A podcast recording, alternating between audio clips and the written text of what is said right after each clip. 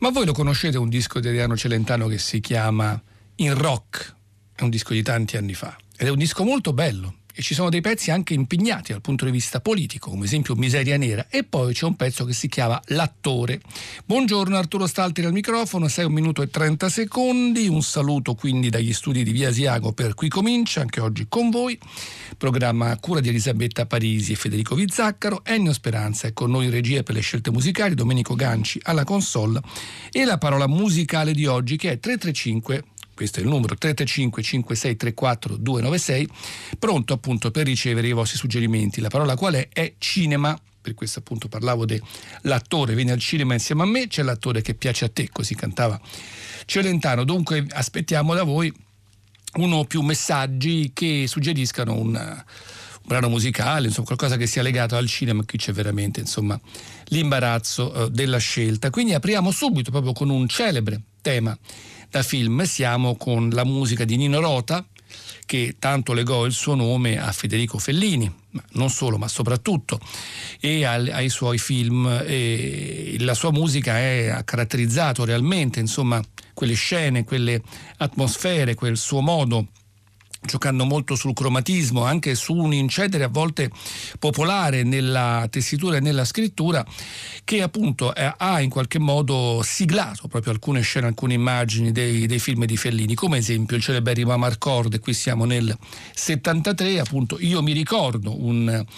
film eh, che mm, tra l'altro portava anche un piccolo cameo, il cantante del Banco del Mutuo Soccorso, ahimè scomparso Francesco Di Giacomo, faceva una piccola parte, tra l'altro di Di Giacomo è uscito recentemente un album postumo veramente molto bello, ma torniamo a Rota e a questo film appunto di Fellini, a questo Amarcord. Fellini mette sempre in scena i suoi ricordi, la sua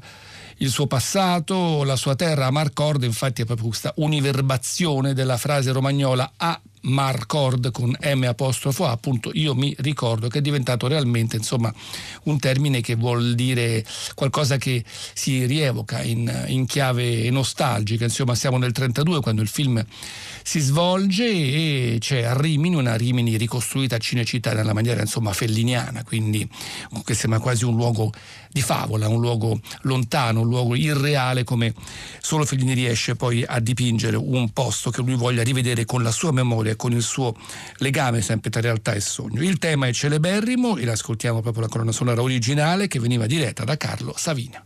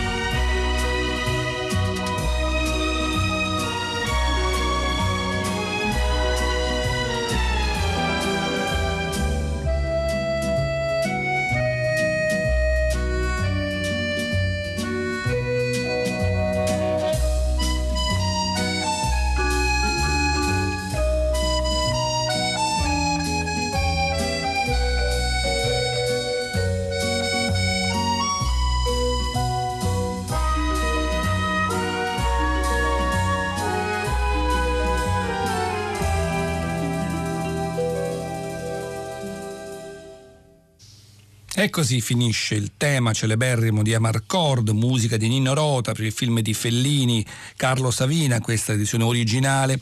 per la parola musicale di oggi che è cinema e che vi ricordiamo di commentare con i vostri sms o whatsapp a 3355634 mentre noi vi portiamo mm, in questo caso a Mantova, a Palazzo della Ragione, per una mostra che potrete vedere fino al 14 luglio prossimo, dedicata a Braque, al grande grande pittore e scultore Georges Braque. Braque vis-à-vis, il catalogo esce per Electa, ma la mostra ci porta anche verso Picasso, Matisse e Duchamp. Tra l'altro proprio Braque e Picasso furono gli iniziatori del cosiddetto cubismo, appunto il cubismo che nasce tra il 1909 e il 1910 grazie a questi due grandi artisti. Insomma, loro volevano spezzare un po' quello che era il modo classico del, del pensiero eh, pittorio e scultorio, quindi volendo in qualche modo sintetizzare è un, come un uno spezzare quella che è la superficie eh, dell'astrattismo e, e, far completamente però ricordare quello che è il significato, anche la forma di un oggetto. Quindi è un ritorno non al passato, ma è un futuro che però recupera alcune movenze del passato. Nel catalogo molto ricco ci sono molte riflessioni e saggi, c'è esempio proprio questo di Michele Dantini, Pensieri e riflessioni sulla pittura di Georges Braque e l'origine dei suoi papier collé, siamo nel 17 17. 17 è un anno importante. Come dice appunto Dantini, eh, è davvero importante ed è stata dedicata un'intera mostra proprio a questo periodo, eh, segnato in un certo senso dalla partenza di Picasso per l'Italia e dal rientro di Leon Rosenberg dal fronte, pronto a reclutare attorno a sé la propria galleria di artisti, Braque incluso eh, che mm, il primo gallerista, tra l'altro Kahnweiler del cubismo, ha dovuto abbandonare per sottrarsi, lui pacifista e tedesco, alla detenzione o all'arruolamento. Sono, sono anni tra l'altro importanti per una sorta di così, inquietudine di, mm, proprio all'interno del fronte cubista o meglio ai diversi fronti del cubismo parigino. Il nuovo movimento è infatti diventato da qualche tempo oggetto di contesa. Alla ritrosia espositiva di Picasso e Braque, la cui attività più recente nota solo in cerchie ristrette di amici e sostenitori, corrispondono il fervore pubblicistico e dottrinario di altri come Metzinger, ad esempio, da tempo pronti a rivendicare sulla scena della capitale francese il ruolo di veri cubisti, fedeli interpreti della tradizione francese e del gusto nazionale. Insomma, qui entrano in campo polemiche, infatti in quest'anno il 17 a giugno scoppia un po' la polemica e istiga ciascuno a rivendicare la propria ortodossia. A Montmartre c'è un incontro della rivista SIC di Pierre Albert Biro che è schierata in difesa dei futuristi italiani dell'Art Negre e quindi vanno in scena tra l'altro anche opere provocatorie. Eh, ci sono personaggi come Serge Ferrac, un illustratore eh, che aveva questi decori appunto cubisti testi piuttosto fantasiosi ma per alcuni inopportuni se considerati dal punto di vista di artisti impegnati nel tentativo di rinnovare in senso antinarrativo gli stili figurativi. Insomma, come tutti i movimenti ricchi e anche diciamo eh, sfaccettati, sfaccettati, è chiaro che all'interno poi accadono questi, così, questa sorta di questioni tra chi è il fedele, insomma, in un certo senso porta, portatore del nuovo messaggio, chi invece in un certo senso lo sta tradendo. Esempio, tradire fa anche bene ogni tanto, dico tradire esempio musicalmente. Eh, parliamo di Darius Migliore, stiamo in Francia, stiamo in questo caso nel 39, il quale non amava sicuramente la musica sinfonica tedesca, anzi, facendo parte del gruppo dei sei, cercava di scardinare anche i principi della più leggera, diciamo, e più eh, astratta musica impressionista, eppure mh, si fa coinvolgere coinvolgere mm, quando l'orchestra di Chicago gli chiede una sinfonia mm, per, eh, per il suo cinquantesimo anniversario. Quindi ecco che scrive una serie di sinfonie, da cui questa prima sinfonia, che è piuttosto interessante, che ha una, una linea eh, diciamo strumentale leggermente diversa da quello che è un po' lo stile di Mione. Ascoltiamo la parte finale, questo finale animato, con Alan Francis e l'orchestra di Basilea.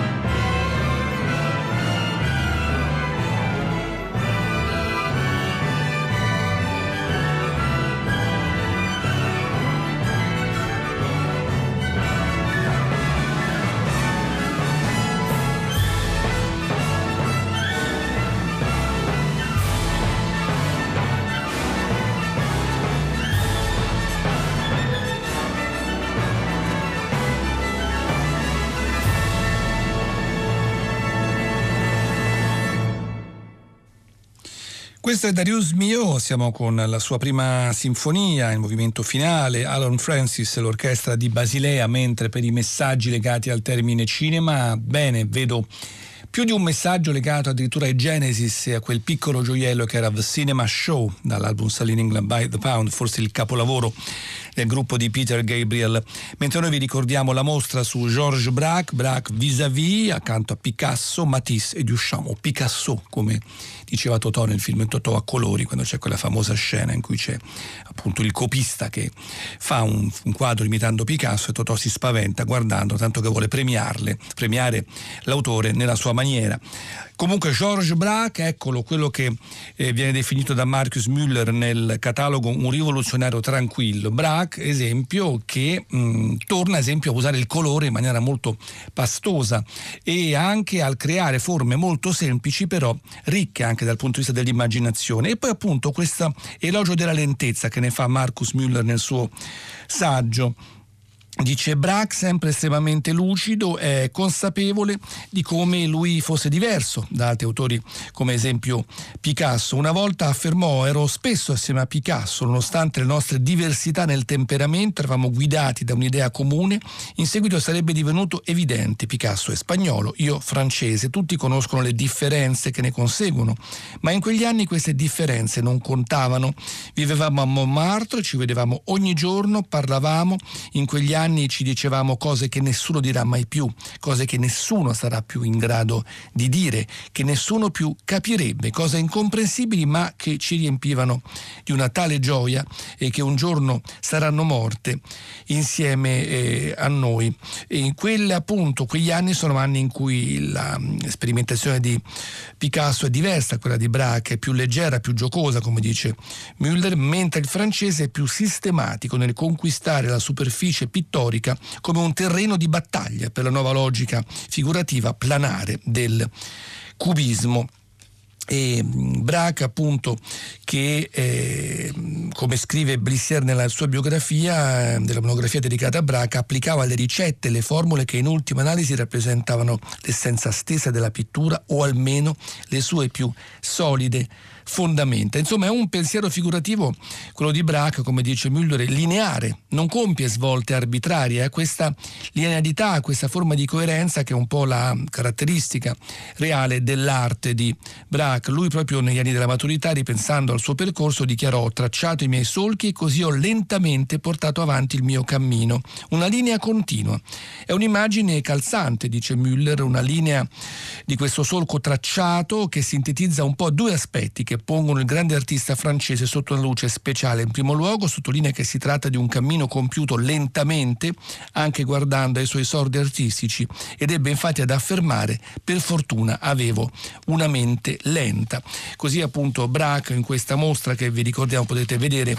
a Mantova fino a luglio, più precisamente fino al 14 luglio al Palazzo della Ragione, Braque vis-à-vis Picasso, Matisse e Duchamp. E allora musica, musica legata alla Francia, legata a quegli anni con un artista, anch'egli faceva parte del gruppo dei sei accanto a me, ovvero parliamo di Francis Poulenc. Qui abbiamo due momenti della sua produzione mm, musicale. Cominciamo con eh, proprio un pezzo dedicato a Braque, molto breve, Le Travail du Peintre, appunto il lavoro del pittore, un pezzo per baritone e pianoforte, il baritone Pierre-Yves Prouveau, mentre Charles Buisset al pianoforte. E poi invece un momento, e qui siamo in un momento un po' più ampio anche nella scrittura, dalla sua bellissima sonata per due pianoforti, una sonata in cui il Poulenc si dimentica a volte di essere francese e torna un po' anche a atmosfere che fanno pensare a Rachmaninoff, a un certo tardo romanticismo, però sempre nella maniera un po' geometrica di Poulenc. Qui ascoltiamo l'andante lirico lentamente con il duo Yatetok, ovvero Adelaide Panager e Nairi Badaldo, momenti quindi su Poulenc, un pezzo vocale strumentale e un pezzo pianistico. Un oiseau s'envole Il à l'élu comme à voix inutile. Il n'a jamais craint la lumière. Enfermé dans son vol, il n'a jamais eu d'ombre.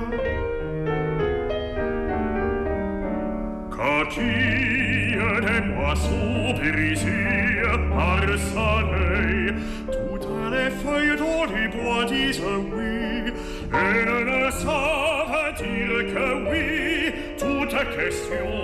toute réponse, il une rosée coule au fond de sa oui. Un dans vos yeux légers, décrit le ciel d'amour, il en rassemble les merveilles comme des feuilles dans sa bois, comme des oiseaux dans leurs ailes, une oiseaux some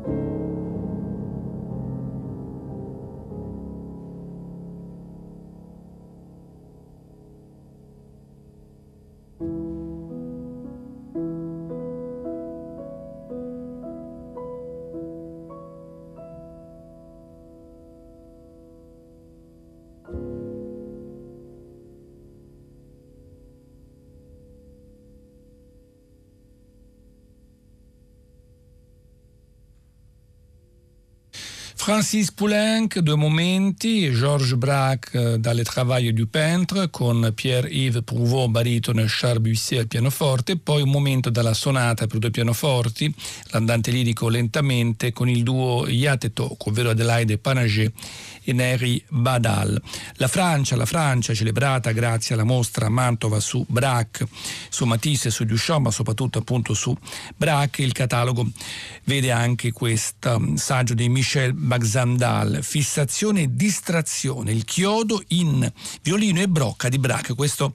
è momento importante del 1910, mm, eh, questo dipinto appunto in cui è raffigurato un chiodo famoso, la testa ha la forma di un occhio o di un anello e proietta un'ombra evidente. Un chiodo simile compare in un'altra natura morta del periodo, violino e tavolozza, ma in questo caso vi è appesa una tavolozza, dunque mentre il secondo chiodo svolge una chiara funzione narrativa, quello di violino e brocca ha un che di assoluto. Di questo chiodo si è molto discusso, e sono state insomma, moltissime letture su questo chiodo, un chiodo che afferma quindi la presenza del muro ed ecco quindi insomma un oggetto che ne afferma in realtà poi un altro. Vi sono state molte interpretazioni, qualcuno come Yves Alain Bois lo definisce un espediente che nega e nello stesso tempo struttura la tela come una battaglia senza confini tra illusionismo e anti-illusionismo. Questo su Braque, mentre ecco Stravinsky in questo caso e la sua sinfonia sinfonia in, in Do, la sinfonia eh, che Stravinsky scrive in un momento in cui è un po' in Europa, un po' in America e che mh, conferma il suo ritorno un po' a un classicismo, però stemperato anche attraverso quelle che sono un po' le sue tensioni espressive. Ne ascoltiamo il movimento finale, largo tempo giusto alla breve, con i Berliner Philharmoniker e Simon Rattle alla direzione.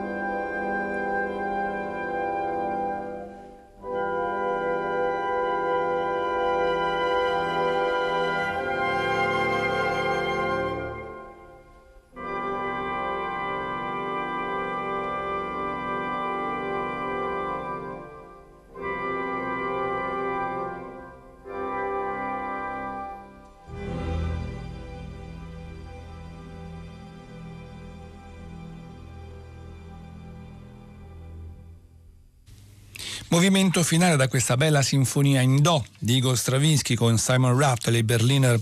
Philharmoniker. Oggi a qui comincia in questa puntata dedicata alla mostra su Braque, Braque vis-à-vis accanto a Picasso, Matisse e Duchamp che potete vedere a Mantova, Palazzo della Ragione fino al 14 luglio del 2019 con tanti saggi all'interno del catalogo di Electa e anche frasi dello stesso Braque che dice ad esempio la pittura è un modo di rappresentazione, non bisogna imitare ciò che si vuole creare, non si imita l'aspetto, l'aspetto è il risultato. Per riuscire ad essere pura imitazione la pittura deve fare astrazione dagli aspetti. Bisogna guardarsi da una formula tutto fare, buona per interpretare tanto le altre arti quanto la realtà, la quale invece di creare produrrebbe soltanto uno stile o piuttosto una stilizzazione. Le arti che si impongono grazie alla loro purezza non sono mai state arti tutto fare, ce lo insegnano tra l'altro la scultura greca e la sua decadenza. La nobiltà viene dall'emozione contenuta, così diceva Georges Braque. E noi chiudiamo con un'artista francese, lei molto singolare, in realtà si chiama Myriam Roulet, ma si fa chiamare Robert, Roberto, alla maschile, molto amica di Amelino Tombe, la scrittrice che che le ha anche dedicato un intero romanzo, si chiama proprio Robert, si presenta dal vivo con strane capigliature, cappelli e strani trucchi ed è un personaggio, insomma, quasi un quadro vivente che si esprime attraverso vari stili musicali, va dalla strumentazione più classica, clavicembali, violoncelli, violini, invece alle tessiture legate alla musica elettronica molto amata in Francia, paragonata a grandi nomi della musica francese. Insomma, Robert continua il suo cammino ormai da parecchi anni attraverso una musica e una interpretazione dei testi che fa molto sognare, fa molto pensare, una sorta quasi di immagine trasfigurata, come proprio in questa Princesse de Rien, che vuol dire appunto principessa di nulla, in cui lei descrive praticamente se stessa come fosse un piccolo quadro, ma un quadro che ha sentimenti e che ha volontà.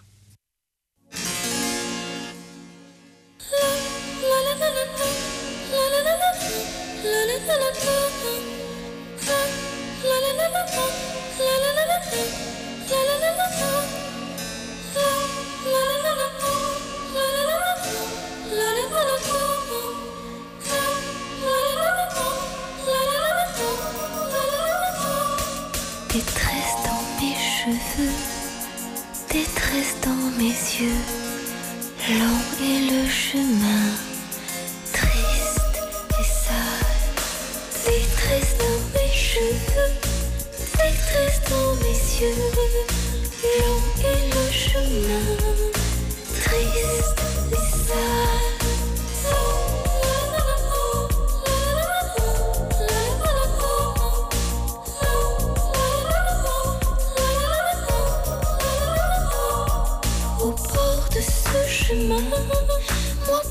De rien, j'aurais voulu ta main pour danser sans fin. Tes fleurs se sont fanées, je les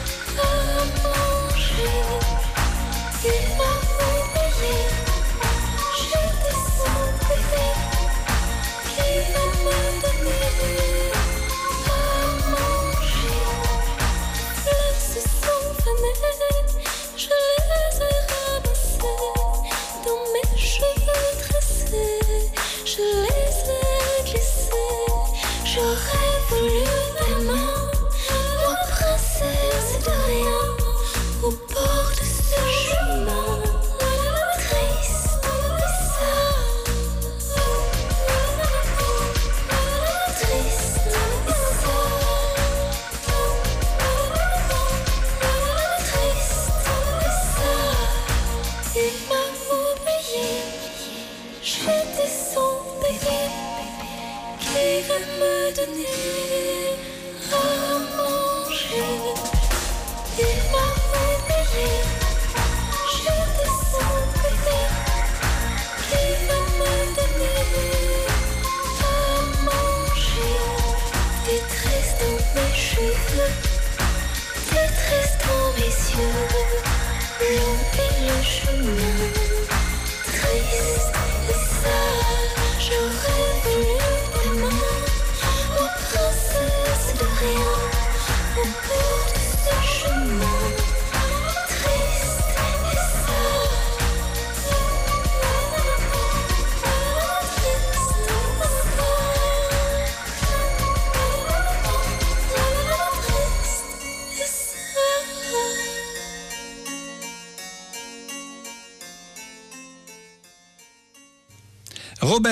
È Princess de Rien in cui lei canta Ero il suo bebè, mi ha dimenticato ora che mi darà da mangiare. Siamo giunti in chiusura anche oggi con Qui comincia, un saluto da Arturo Stalti con Ennio Speranza e Domenico Ganci, GR3 Radio 3 Mondo e noi ci sentiamo il prossimo lunedì, domani sarà con voi Anna Menichetti. Buona giornata.